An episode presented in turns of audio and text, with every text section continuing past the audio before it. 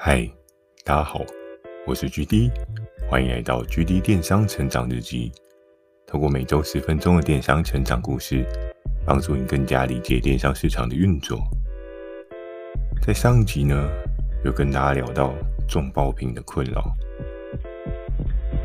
其实，在我的电商的过程当中呢，也真的中过了不少次的爆品了。每次中爆品呢，都是一个不一样的心路历程。或许可能会有人问说：“诶，那你这么频繁的中爆品，会不会中到后面有点麻痹？”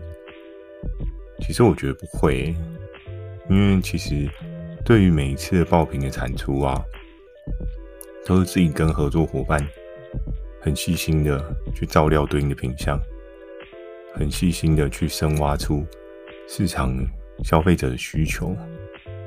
那透过这个需求呢，最后我们找到了这个销售标的，然后把它再次放大，做出对应的成绩出来。因为我觉得这个过程是蛮难得的，而且我觉得更重要的是，一次一次的打造出自己对于找爆品的那种成就感，这是一个非常不容易的过程。我知道可能在现行的电商呢，很多人都会期待着。看到别人什么东西卖得好，你去做跟卖的动作，这件事情其实并没有不对，只是这样好像就失去了什么一些特殊的成就感跟一些特殊的可能性。如果大家对于产品的整个成长曲线有一定的认知的话，知道很多的品项它都在成长期的时候最可怕，利润也是最漂亮。因为每一次成长期的利润，通常如果你是合作伙伴端的人，应该可以抓到五十以上的利润。如果你真的很仔细的去研究一个市场对应的需求者跟他的 TA 是谁的话，可是多半我觉得在现在的电商环境之下，很多人都已经变成是说啊，我要求很快，我要很快的拿到很大量的订单，我要透过。他给别人的商品，然后很快的换到我这边的流量，很快的换到我这边所要的利益。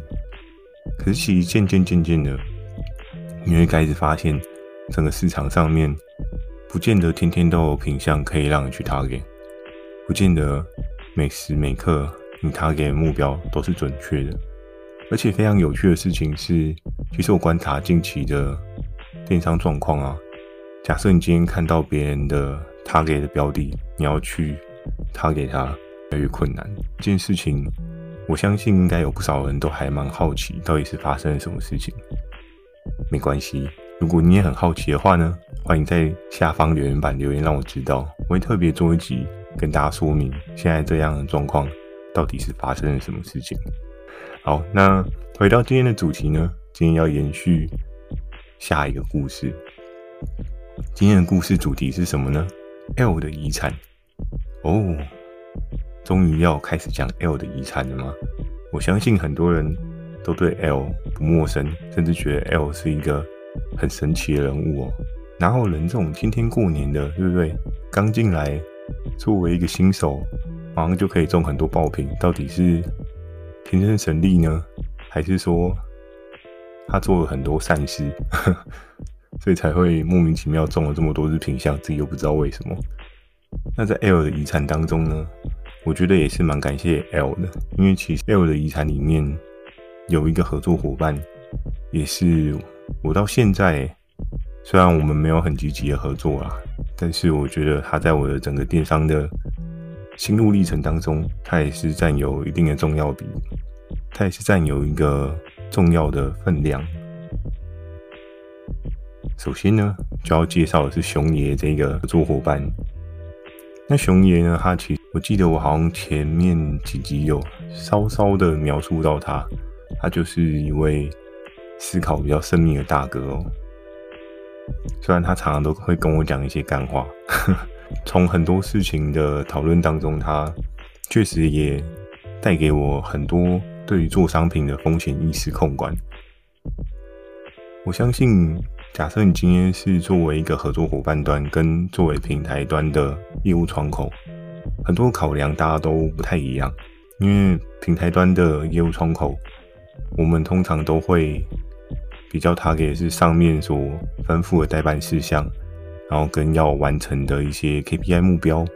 那可能多数的窗口都不太会去考量到对于商品的风险控管的这件事情，因为呃这件事情也是要稍稍说明一下。我相信在很多平台的主页上面都会有所谓的保护条款，平台只是提供一个上架的服务，但是并没有去干涉合作伙伴做产品的任何的规划，所以其实就会衍生成。有些东西或许它其实是有风险的，但是平台的窗口它是不知道的。诶，怎么会这么说呢？因为像很多政府法规啊，多半数的合作伙伴可能不太会去研读去看，说我今天做这一块的状况会不会有什么样的后果。就像很早期有做一集，就是防疫相关的商品那些。因为你没有特别去研究政府的一些法规，所以当今天政府要开罚的时候，哇，你就真的逃不了。所以其实，在当时呢，熊爷它主要的商品类别，它是比较偏向是三 C 那一块的产品哦。然后在一开始呢，我跟他合作的初期，其实他手机也还蛮强的。但至于他是哪个牌子呢，我就不方便说了。他也认识了很多手机界的好朋友，这样。那在我们刚开始接触的当下呢，我非常有印象，因为其实熊爷是最一开始是在卡兹姐手上。哦，讲到卡兹姐，大家应该或许就有一些印象。卡兹姐跟 L 之间的关系呢，是什么关系呢？没有嘛，就是一个资深的前辈帮助新人的概念而已。那熊爷呢，就是卡兹姐帮助了 L，然后 L 突然爆冲爆平的那个合作伙伴，那也就是让卡兹姐最为惋惜的合作伙伴。可是其实，在一开始我跟熊爷接触的时候，他就跟我聊到，他说：“哎、其实，在一开始的那个卡兹姐操作上面是有点可惜，因为他可能对于熊爷的品相。”空间没有到很高这件事情，他一直心有一个卡卡的难关过不去。但是后来，其实我仔细想一想，其实卡斯姐她会有这样的想法，也是蛮合情合理的。因为其实当时在整个游戏规则当中，对于一些比较低毛利的产品，它其实是有一些惩罚机制，甚至可能会让做白工的状况。我相信在当时。Hammer 他们在制定这样子的规则的时候，一定是有对应的思考。哦，对了，在这边也要简单跟大家讲一下，Hammer 呢就是我们这边最高的头头，就是我以后会用这样的代称跟大家带到 Hammer 这个角色。再回到刚刚讲到的制度框架所造成卡兹姐跟熊爷的合作上面，可能比较没有这么的顺畅。可是，相对熊爷当时到 L 手上就有一定的发挥空间，因为 L 他毕竟是一个什么都不懂的人，然后他也是刚进场的人，所以他当时也是抱着反正我什么都没有，我就尝试看看。其实有时候真的，我觉得在做电商啊，很重要的就是这种反正我什么都没有，我就试试看的那种精神。我相信，其实不管电商啊，就是很多的。产业类目，你如果不去试错看看的话，你真的是很难去得到一些不一样的成功知识哦。所以，在做电商的你，我觉得只要在不违法的状况之下，只要在不踩到一些政府法则的状况之下，其实我觉得电商真的有很多的品项是值得你去尝试看看、去玩看看的。那在熊爷当时的登场当中呢，我还记得我们那时候的第一通电话，就熊爷就说：“哎呀，你们这边就是那毛利空间都要得很高啊，我真的是也很头痛，我都算到很紧绷了，就是能给你的都给你了这样子。”然后我那时候呢，我也是蛮菜的嘛，我就跟熊爷说：“没有关系啊，我们就试试看嘛，你这边就尽可能的有。”多余的空间让我冲，那我就去试试看。那我这边也尽可能不压你的体量，我也希望我们可以有一个最大的合作效应。那那通电话的聊天当中呢，其实大家还蛮开心的，就是彼此达成一种默契的共识。我们都很清楚双方要的是什么嘛？他要的是订单，我要的是营业额嘛，帮助我达到 KPI。那在那时候呢，其实 L 他遗产留下来之后，他有两个最主要的遗产项目。我相信，如果有看过上集的人，可能就会知道。那如果你没有看过呢，可以再回去听一下。好，那第一个遗产呢是什么？第一个遗产是。电动自行车，嗯，应该叫电动自行车吗？还是电动滑板车？其实少了那一根 T 字形，到底算滑板车还是自行车？哎，算了，这个定义真的是有点难以定义。没有关系，大家 maybe 会知道我在讲的是什么。但如果你不知道的话，你可以去查一下小米平衡车，搞不好你就找到那个东西。好，然后在当时呢。这个品相真的必须得说，熊爷真是蛮厉害的，因为他的竞争对手，他做到水位是一台要一万六，然后他老大呢 做到一万以内，我觉得哇，真的是 so crazy，对不对？直接对折啊！然后在那时候，前面有跟大家聊到，哎，我因为这一支品相突然爆了一个礼拜的二十万的营业额。那在 L 离开之后，我接手了这个遗产。雷恩大帅也非常积极的 push 我说：“GD 啊，快啊，赶快把这个东西换回来啊，对你的业绩达成影响很重啊，就是靠这只可以飞天啊，你快一点好不好？”我也常常在每天早上的那个连大帅吹逼，常常就是会跟熊爷再多聊一些。那。好不容易被我抓到了一次机会，在那时候呢，刚好我们平台有推出下一个活动案。在活动案的时候呢，我那时候就跟熊爷说：“哎、这个东西可不可以换给我？”然后熊爷就说：“哦，这个东西其实利润真的已经很低了，诶，就是我一台真的是赚没多少钱。因为你不要小看电动平衡车这种这种东西，感觉好像利润很厚，对不对？”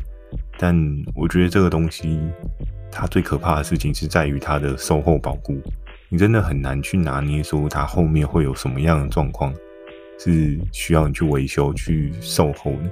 所以这一类的品项，你利润如果没有多抓一点的话，哇，到最后你可能光是吃那个售后，你就吃到整个人快吐，搞不好还把你前面的利润都吐掉了。这种事情是非常可怕的。那在当时呢，熊爷就跟我讲说，他的利润真的已经很薄了。然后我那时候就跟他说，但是你其他的品项，我也会很努力的 support 你这样。那在我们一来一往的过程当中，就是我也发动了我过往的强项。我强项是什么？疯狂的打电话骚扰我的合作伙伴。啊，你这样的动作是不太好。那也还好啦，我下班通常不太去。打扰我的合作伙伴，目前以前可能不一定，因为还是会常常找 M 夫人或是 W 姐聊天那样。那在后来呢，很多的状况之下，就是熊爷他也开始有一些品相，我慢慢有帮他做一些调整。过往被挡下来的东西呢，我也说没关系，我们就上上看嘛。可是有时候。我觉得也是，L 让我学习到的这一点，就是不要太局限于对应品相，它的基本条件可能比较差这件事情。因为当有这个局限，这个产品就有可能胎死腹中，它有可能就死掉了。其实它明明会是一个很强的爆品，但是因为你压住了，它就没有爆起来的可能性。但是当时呢，熊爷他其他的产品在我这边也慢慢开始有了一些起色。从一档可能五万、六万到七万，那这些品相可能都是当时 L 所没有的品相。当然，在当时这些品相呢，虽然有很高的销售水准，但是在当时的游戏规则制度下呢，这些事情真的是做白工，可能对于你的业绩奖金的影响，只有那种零点零零级、一咪咪、超级一咪咪、纳米级的影响。所以。也能够理解为什么卡兹姐当初不做啦。但是大家总是要互相嘛，合作总是要共利共赢这样。那在前面的这些品相制作的过程当中呢，其实渐渐我跟熊爷的之间默契也越来越好。那在这一波的活动当中呢，熊爷就突然和阿萨伊他就说：“哎、就是你最近的东西跑的都还不错哦，有给力哦。”我说：“还 OK 啦，但是我真的做的很辛苦。”他说：“为什么卖的不错啊？为什么会很辛苦？”我说：“不是啊，你你这个我几乎都做白工了。”有没有东西可以让我补一下这样子？然后他就说：“好啦，你上次跟我要的那个电动平衡车，对不对？我帮你跟老大申请了一下。哦，老大是他的老板，我们都这样叫他的老板这样。然后他就说：那就这一波活动，我们就牺牲毛利退给你一下。哎，可是活动之后你要记得换回来啊。我说：哦，好，OK，终于我的辛苦。”有所收获了，这样。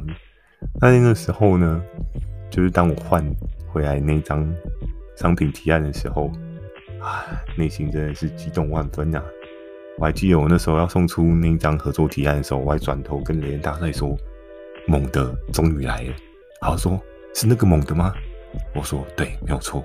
你每天早上都盯我那个东西，终于回来了。”然后他就说：“哦，快快快，我赶快帮你过线这样。”那当时呢，这个品相其实它一直都是在一个还不错的水位，主要单档最烂最烂，其实也不会低过十万，你就知道在当时的整个电商市场当中，这个品项它是什么样的位置。那为什么我一定要把这个商品提案换回来？哦，这真的是超级无敌重要的，对不对？因为每个月的 KPI 达成，可能就。这一支品项对我来讲会是一个主力之一哦。那当时呢，这个品项换完之后，我记得那时候我的业绩确实有一个很大幅的提升。当然不是说就直接过标，只是相对来讲是距离那个一百的数字是更加接近了一些。然后在熊爷的这个品相的过程当中呢，我们也常常做了一些波段，甚至我记得当时还有一度杀到八九九九吧。就一台电动平衡车，在当时做到这样的水位，真的是蛮可怕的。因为电商市场其实不太有人做到这个价格，但是我们首部的杀到了这个价格，所以也引起了整个市场上面的一些不一样的调整波动。而且我觉得最有趣的事情是，在后续的电商市场这一块领域，也真的渐渐的有被做起来。有时候，当把东西抬比较高的时候，那如果你今天是一个产品的创办人，还是要稍微拿捏一下，是不是市场上面的使用的比率是比较高的，那你才会有后续的整个市场需求份额出来。因为有时候往往有一些人可能做产品会比较孤芳自赏，你会觉得，哎，我这个东西就是这个价格，就是这个价值，然后你不会觉得可以去做一些特别的活动。让别人去尝试使用看看，因为今天当你的这个品项它坐落于在超过一万的水准，以一般人的定义来讲的话，它真的算是一个高消费的商品项目，所以他可能对这个东西有兴趣，但是他没有办法去试用，没有办法去了解这个东西的好，所以其实大家也可以看到，比如像 Gogoro 不是在这几年有出那个什么。GoGo Share，嗯，就是你可以去附近去租电动自行车，你可以去你家附近租那个电动的摩托车，然后去骑去体验 GoGo 它的那种舒适感。